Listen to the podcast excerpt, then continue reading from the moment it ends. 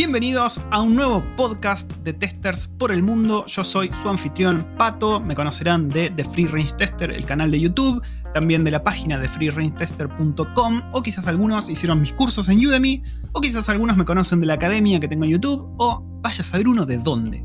La cuestión es que quiero presentarles este podcast que en 2022 viene renovado. Se me ocurrió un poquito expandirlo, ¿no? Porque, como ustedes sabrán, el podcast de Testers por el Mundo trataba sobre latinos que se fueron a otros países, ¿no? A buscar nuevas fronteras, a escapar de Latinoamérica, ¿no? Que mucha gente busca hacer eso. Em, pero se me ocurrió, dije, para, no quiero solamente la experiencia del chango que se fue a vivir a España o a Italia. ¿Por qué va a ser menos interesante la experiencia de alguien que trabaja en testing desde Colombia, desde Ecuador, desde Venezuela, desde, no sé, una provincia súper remota en Argentina, desde Chile, desde Uruguay? Entonces se me ocurrió hacer esta, serie de podcast, ¿no? Viendo cómo son las experiencias de latinos desde sus países. O quizás un latino que se fue a otro país de Latinoamérica. Pero tener todas esas experiencias para que justamente resuenen, ¿no? Porque muchas veces me escriben, me dicen, che, Pato, escuché el podcast de, por ejemplo, el de Marcos, que se fue a España y que él era abogado.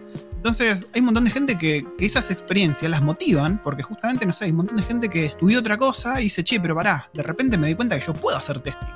No es que si estudié eh, abogacía no puedo meterme en testing. Entonces me gusta traerles todas estas experiencias para que los motive, para que tengan este otro punto de vista y aparte para juntar toda la comunidad, ¿no? Para que tengamos este, este lugar cozy, este lugar refrescante y cómodo que es Testers por el Mundo, la página, el canal de YouTube y demás. Así que el podcast se va a expandir con experiencias de todos y aparte de esto también voy a estar expandiéndolo a em, estilo de vida pero orientado a la vida profesional como tester, ¿no? Consejos, sobre todo para los que trabajamos de forma remota, los que trabajamos como consultores, gente que aspira a ser nómades digitales. Todo eso lo quiero empezar a cubrir y a dedicarle capítulos enteros en este podcast. Y, dicho sea de paso, este primer episodio del 2022 se trata un poquito sobre eso. Va a tratar sobre cómo poner límites entre nuestro trabajo y nuestra vida personal. Así que si me acompañan, con una tacita de café. Vamos a estar hablando de eso en el capítulo de hoy de Testers por el Mundo.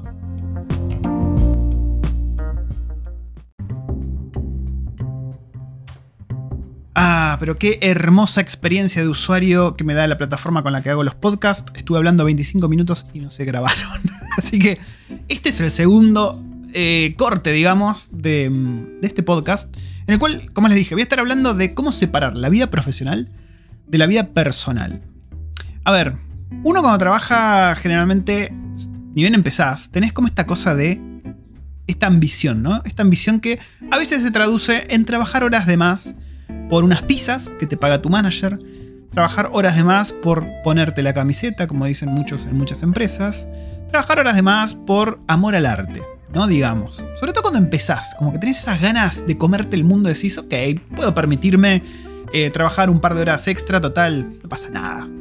A ver, en unos inicios puede que esté bien, pero yo te diría que después de muchos años en este rubro y siendo viejo, un viejo choto ya, te diría que nunca vale la pena, ¿no? Que saques tiempo de tu vida personal, de tus amigos, de tu pareja, de tus hijos, de tu familia, para estar trabajando. A ver, y hay muchísimos motivos por los cuales esto no vale la pena.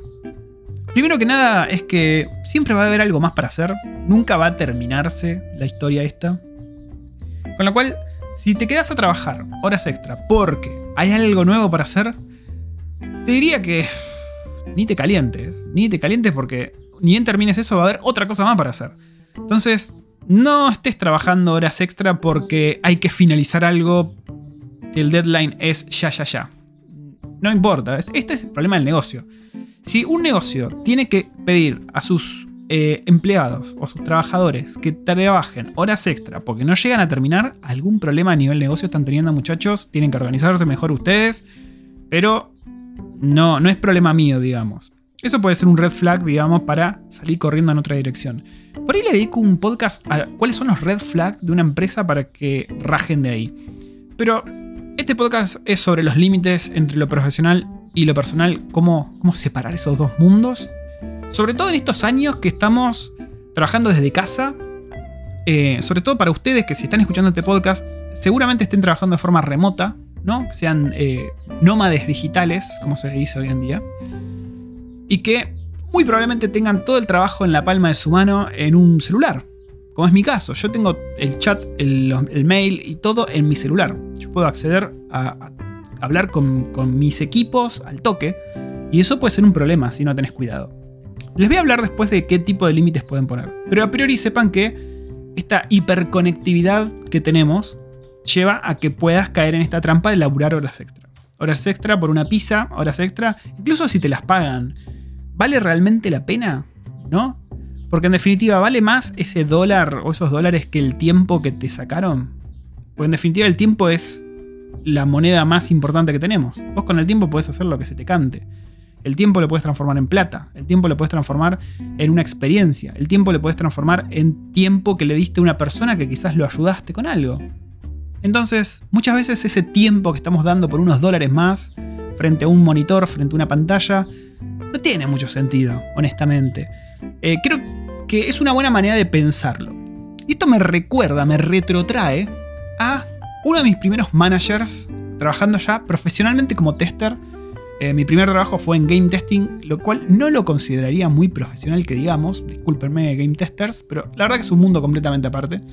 Y mi primer manager eh, tenía un approach muy, muy copado a todo esto, eh, que era me chupa todo un huevo, básicamente. El tipo era mega profesional, pero súper profesional, súper serio y súper inteligente. el tipo con dos cosas te, te resolvía todo y por otro lado nos íbamos a jugar al ajedrez por ahí, por un par de horas, eh, ahí en Capital Federal. Por ahí el tipo, nada, nos íbamos a tomar un café.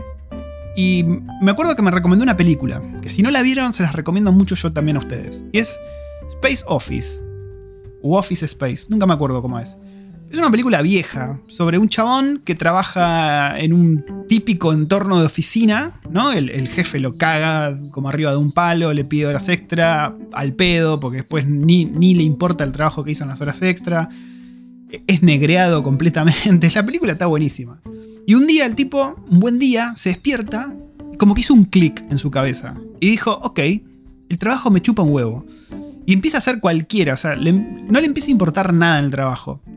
Eh, por ejemplo, se va a pescar en un momento y cae y revolea el pescado sobre el escritorio en el cual trabaja y cosas así. La verdad la película está buenísima y te hace reflexionar un poco. A ver, no llegar al extremo de, lo que hace este chango, ¿no? Pero sí es una película que te invita a pensar bastante y fue una película que a mí me sentó el precedente de decir, ok, este manager, este manager sabe, este manager sabe y qué bueno tenerlo ahí como mentor, ¿no? Fue uno de mis primeros mentores. Y les quería traer un poco de esa experiencia, ¿no? De eso, esa enseñanza que me quedó a mí, a ustedes. Em, sobre todo cuando trabajan como nómadas digitales o de forma remota. Yo en mi primer trabajo real como remoto, yo tenía equipos en Argentina, tenía desarrolladores en Argentina, tenía después a todo el management, lo tenía en Estados Unidos, y tenía mi equipo de testing en India, para que se den una idea. Entonces, ¿qué pasaba? yo tenía mensajes y comunicación en mi horario normal de laburo, mayormente con el horario de los devs en Argentina. Después teníamos un horario solapado con la gente en Estados Unidos, que ese horario se extendía un poquito, ¿no? O sea, una vez que ya terminé de trabajar, esa gente seguía trabajando porque estaba en Estados Unidos y obviamente ellos tenían su horario de oficina. Y después tenía los indios que trabajaban básicamente durante toda mi noche. Entonces, los indios me mensajeaban toda la noche, porque obviamente tenían preguntas o necesitaban ayuda con algo. Yo estaba durmiendo, claramente. Pero al otro día me despertaba y así me despertase a las 6 o así me despertase a las 8 de la mañana, tenía 500 mensajes de estos muchachos que si me despertaba lo suficientemente temprano podía responderles como para que ellos puedan hacer algo al final de su día. Si no, era cuestión de esperar al otro día, ¿no? a ese mismo día, que para ellos era un nuevo día, y todo ese día en mi horario laboral como que no pasaba nada hasta que ellos volvían. Entonces eso te generaba una especie de presión de decir, ok, le respondo ahora que no me correspondería, la verdad, responderles para tener esto hecho antes de tiempo o espero a que ellos se conecten, me chupa todo un huevo y les respondo recién ahí porque a mí no me correspondería estar respondiendo un mensaje a las 5 o las 6 de la mañana. Mi elección siempre fue hacer lo segundo, no, no les voy a responder ahora muchachos. De hecho, eh, yo tengo una filosofía bastante estricta de que no hago casi nada fuera del horario de trabajo. prácticamente nada. Salvo que genera amistades en el trabajo, yo no voy a ir a ninguna juntada post oficina, en ningún after office, nada de eso. Siempre digo que no a todo. Yo creo que en varios laburos deben haber llegado a pensar que yo soy, no sé, de alguna religión rara que no me permite eso. Porque fui siempre estoico. Dije, no, no, no, no voy a nada de esto, nope. Y siempre mi respuesta es la misma, es, fuera del trabajo yo tengo mi familia, mis amigos, y yo prefiero pasar tiempo con mis amigos y mi familia que con ustedes. todo bien, trabajamos, nos divertimos. Pero fuera del horario laboral, yo quiero hacer mis cosas, muchachos. Todo bien con juntarnos a tomarnos unas birritas y hablar de la empresa, pero a mí no me interesa. Vean la rima que te hice. Eh, pero sí, tengo esa, filosofía un poco extrema, quizás. Esto va en cada uno, ¿no? Y por ahí no está tan relacionado a lo que les estoy diciendo. Y por otro lado, también la filosofía de no leer. Yo no leo mails, por ejemplo, hasta más o menos las 11, 12 del mediodía. No veo ningún mail. Si es algo urgente, seguramente me pinguen por, por Slack o por Teams y me digan, che, Pato, necesitamos ayuda urgente con esto. Si no, puede esperar. Em, generalmente hago eso a propósito, porque si empezás a prestar atención a todos los mails, te eh, entras en un loop infinito de que resolves cosas y te vienen más cosas y resolves cosas y te vienen más cosas y así no terminas haciendo nada productivo. Em, en mi caso hago eso, no respondo mails prácticamente. Quiero llegar al punto de revisar los mails unas dos veces por semana. Mirá lo que te digo. Dependiendo de tu línea de trabajo y tus responsabilidades, esto puede ser un quilombo o no. Pero bueno, fíjate. Y de lo que les quería hablar, mayormente, es de los límites que ustedes pueden poner, ¿no? Límites físicos, límites tecnológicos, límites psicológicos, para separar todo este quilombo de la vida personal y la vida profesional. ¿A qué voy con esto de los límites físicos, tecnológicos psicológicos? Bueno, es sencillito. El límite físico básicamente va a ser tu espacio de trabajo, ¿no? Y cuando digo espacio de trabajo no significa tener tu, habitación, tu oficina en tu casa. No hace falta que tengas una habitación dedicada a la oficina, sino que tengas un espacio, un rinconcito que vos sabes que vas ahí y ahí tenés que hacer trabajo. Salís de ahí y ya no haces más trabajo. Así sea un rincón en la cocina. Vos sabes que te sentaste en esa silla, en esa mesita y te pones a laburar. Sabes que saliste de ahí y ya no das más bola al trabajo. Eso, esa es una especie de límite físico que recomiendo mucho tener yo cuando estoy en reuniones veo que mucha gente está, no sé, en el medio del comedor, con la familia ahí rompiendo los huevos alrededor. Y qué sé yo. De vuelta, no hace falta que tengas tu super oficina recontra enchulada con cinco monitores y las luces de neón. No. Pero sí que tengas un espacio donde poder laburar tranquilo sin fricciones. Porque a ver, si vos estás en el medio de tu casa, con toda tu familia ahí, primero que no vas a estar prestando atención ni a tu familia ni a tu laburo. Entonces vas a estar ahí a medio camino entre el boludeo y hacer las cosas y no vas a lograr hacer nada al 100%, entonces medio que terminas ahí como, como una especie de tostada con poca manteca untada, ¿viste? Entonces mi recomendación primera es el límite físico. Al límite físico le pueden sumar también em, una puertita, una puertita que ustedes cierren y saben que es momento de concentración, muchachos, que nadie me hable y ahí nos vimos en el corso. Eso también sirve mucho, sobre todo si tenés nenes, como es mi caso, que te pueden caer a los gritos a mostrarte, no sé, el último dibujo que hicieron y demás. Em, cuando tienen reuniones importantes o necesitan concentrarse por un rato, dicen, che, papi o mami necesita concentrarse, tiene una reunión, nos vemos en un ratete y me mostrás. Pero es importante que tengan ese límite físico, que de vuelta, no es una oficina, no es el lugar súper enchulado, pero un lugar que ustedes saben que ahí entran en esa zona y laburan. Y salen y no dan más bola al laburo. Esa es una especie de límite físico que les recomiendo tener. Después, en cuanto al límite tecnológico, hay varias cosas que les recomiendo. La primera es que, si pueden, tengan un dispositivo dedicado al laburo. Una compu dedicada al laburo, separada de la compu que usen para jugar, de la compu que usen para consumir contenido, para pelotudear. ¿Por qué? La compu que es para el laburo nada más, va a evitar tener todas estas tentaciones a mano. ¿no? Si vos estás ahí laburando como un campeón y de repente ves que te llegó un mail con un descuento en el store de PlayStation y decís, uy, me lo voy a comprar. Y nada, ya ahí te fuiste por otro lado, por otra tangente y terminás de vuelta, disperso. Em, en ese sentido, tener un dispositivo dedicado al laburo siempre ayuda. Aparte que si trabajas como consultor va a estar bueno no tener pelotudeces bollando, porque qué sé yo, día de mañana vas a estar dando una presentación, vas a compartir pantalla y van a ver que tenés el, no sé, el GTA o el Furries 3 en, tu computadora y no está bueno. O sea, separar los tantos en, dispositivos tecnológicos está bueno, te va a servir. Y aparte, eso, no vas a tener eh, tu entorno de trabajo sucio, entre comillas, con otras cosas. Por ejemplo, yo en la compu de trabajo, yo no sigo mucho este consejo, o sí, depende de cómo lo veas. En la compu de trabajo yo no tengo ningún juego instalado, ni siquiera tengo instaladas aplicaciones que no sean para el trabajo. En la computadora de trabajo. Eh, Sí es cierto que en la computadora de trabajo hago muchas cosas, desde todo lo de YouTube, todo lo de los podcasts, todo lo que es cursos y aparte mi trabajo como consultor, ¿no? Todo lo que es VPNs y demás cosas a las que me conecto, está todo en esa compu. Pero no hay ningún juego, por ejemplo, o no hay ninguna aplicación, no tengo Netflix instalado, ni siquiera lo tengo ahí a mano. Para eso tengo otros dispositivos. Y otra cosa muy útil en lo que es límites tecnológicos, que les recomiendo mucho tener, es eh, empezar a separar o entrar en modos de concentración. Mira, por ejemplo, te cuento cómo hace Apple esto, que la verdad me gusta bastante, vino hace poco en uno de los últimos updates. Y estoy seguro que en Android y en Windows también lo puedes hacer. Y es básicamente setear distintos modos de concentración en los cuales vos limitas qué acceso tenés a qué aplicaciones y en qué horarios.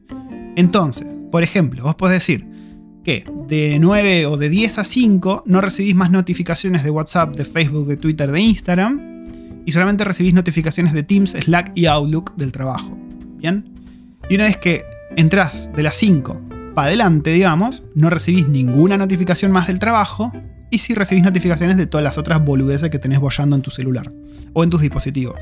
Entonces yo sé que mientras estoy trabajando, no me van a llegar las notificaciones del post de gatitos que hice o la foto que subí de una media luna con dulce de leche y en ese sentido está bueno separar eso porque te, a vos te permite trabajar y enfocarte en lo que tenés que enfocarte.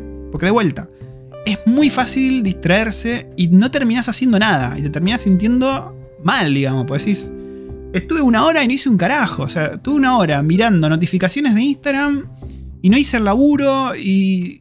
¿Entendés? Entonces, terminas no haciendo nada si no pones este tipo de límites. Y de vuelta, este tipo de límites, si ustedes lo pueden automatizar en sus dispositivos, va al pelete. Yo tengo esto seteado durante todo el día. Entro en, por ejemplo, entro en una reunión y automáticamente se me pone todo en modo reunión y no me llega notificación de nada. O sea, viste, vos estás por ahí en una reunión y te llega, te llega una notificación de algo y decís, oh, oh, y ahí te dispersás. Te llega la notificación, no sé, de que tu vieja cumpleaños y decís, uy, está complicado, me olvidé de saludarla. Eh, también tengo también que se suspendan las notificaciones durante la noche, porque al vivir yo en Nueva Zelanda y mi familia en Argentina, durante toda la noche si no me llegan notificaciones y es un embole. Pero de vuelta, separar tecnológicamente con este tipo de cosas como aplicaciones que te ayudan a, no recibir notificaciones de lo que no te sirve mientras estás trabajando y viceversa, y tener tu dispositivo para trabajar, a vos te va a servir separar los tantos. Finalmente están los límites psicológicos. ¿Qué me refiero yo con un límite psicológico? A ver, es sencillo. Si ustedes, por ejemplo, se ponen una rutina, ¿no? De decir, ok, a las 5 de la tarde corto el trabajo y me pego una duchita. Y esa duchita significa que no le doy más bola al laburo hasta mañana. Yo les aseguro que una vez que empiecen con esa rutina, se van a olvidar, tranquilamente. Em, es el límite quizás más difuso y más difícil de tener, el límite psicológico. ¿Dónde separas los tantos? ¿Cuándo dejas de pensar? ¿Cuándo estás pensando más de la cuenta en el trabajo fuera de horario de trabajo? Em, por la manera en la que yo trabajo, yo me encuentro muchas veces pensando en trabajo cuando no estoy trabajando. ¿Por qué? Yo, por ejemplo, todas las mañanas intento, hace poquito, empecé a hacer esto de salir a caminar, ¿no? A la mañana, tipo 8 y media, 9, salgo a caminar por acá, un arroyo muy bonito al pie del monte con patos. Si me siguen en Instagram o en Twitter sabrán que subo muchas fotos de patos. Eh, y esa caminata dura más o menos hasta las 10. ¿Bien? Estoy en horario laboral. Eso cuenta como horario laboral. Entonces yo estoy pensando mientras camino, a veces, en cuestiones que tengo que ir resolviendo, ¿no? Me voy, me voy organizando mentalmente para el día. Digo, ok, hoy tengo que hacer esto y esto, esto. ¿Cómo voy a hacer esto, esto y esto? Necesito hablar con este y este para lograr cumplir esto que quiero hacer. Entonces, estás pensando en trabajo mientras no estás físicamente trabajando, pero psicológicamente estás ahí. También durante el día salgo a caminar a veces, o durante el día me voy al patio, o durante el día me tiro la pileta, pero sigo pensando en trabajo. Sí es cierto que una vez que termina el trabajo, mi mente se apaga completamente y no pienso más en trabajo. Al menos en mi trabajo como consultor lo saco completamente. Sí es cierto, y esto es problema mío personal, que yo sigo pensando en cosas nuevas para, por ejemplo, de Free Range Tester, qué video nuevo puedo hacer, porque por ahí estoy así y digo, uh, esto es un buen tema para aquello, y me lo anoto. Pero ¿qué pasa? Ahí vienen los límites tecnológicos también, y psicológicos. Yo todo lo que se me ocurre lo anoto rapidito en, por ejemplo, Notion, ¿no? que es una aplicación de la cual les hablé ya varias veces en los en vivos y demás. Eh, y justamente al anotar esto, mm, lo dejo ahí y me olvido. Digo, ok, quedó anotado, no pensamos más en esto. Y eso les sirve bastante. Les sirve bastante para separar los tantos. Entonces, de vuelta, los límites psicológicos los ponen ustedes y es algo bastante difícil de lograr. Es más difícil que el espacio físico y que los límites tecnológicos de los que les hablé antes. Porque es más difusa la cosa, ¿no? Es más complicado entrar en esa sola. Para eso yo les recomiendo mucho que tengan una rutina. Una rutina que, ok, 10 minutos antes, cerrás Outlook, cerrás todo el carajo, no lees más nada y ahí te vas. También puede ser que, no sé, se peguen una ducha, como les dije. O que salgan a caminar 10 minutos antes de terminar el día. Nadie los va a llamar en los últimos 10 minutos. Y si los llaman, bueno, mañana nos vemos, está ocupado. Pero es una buena manera de entrar en esa rutina y decir, listo, hoy cortamos el laburo y hasta mañana, gente, nos vimos en el corso. Así que tengan en cuenta estos consejos, sobre todo si laburan como eh, nómades digitales o laburan de forma remota. Yo estuve en la misma situación desde Argentina, sé lo que se siente, sé lo que es quedarte a laburar horas extra sin darte cuenta muchas veces porque tenés gente del otro lado del mundo que está, sigue laburando y vos no y sentís como esa culpa de decir, bueno, me voy porque acá en Argentina ya son las 5. Siempre está esa cosa ahí.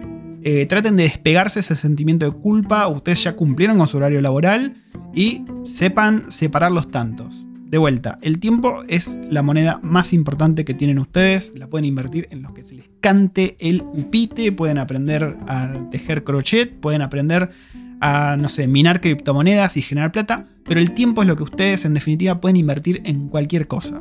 Es más importante que la guita. Siempre, siempre, siempre. Ahora sí, voy a ir cerrando este podcast y nos vemos en el próximo episodio. Déjenme decirle un par de cositas antes de terminar.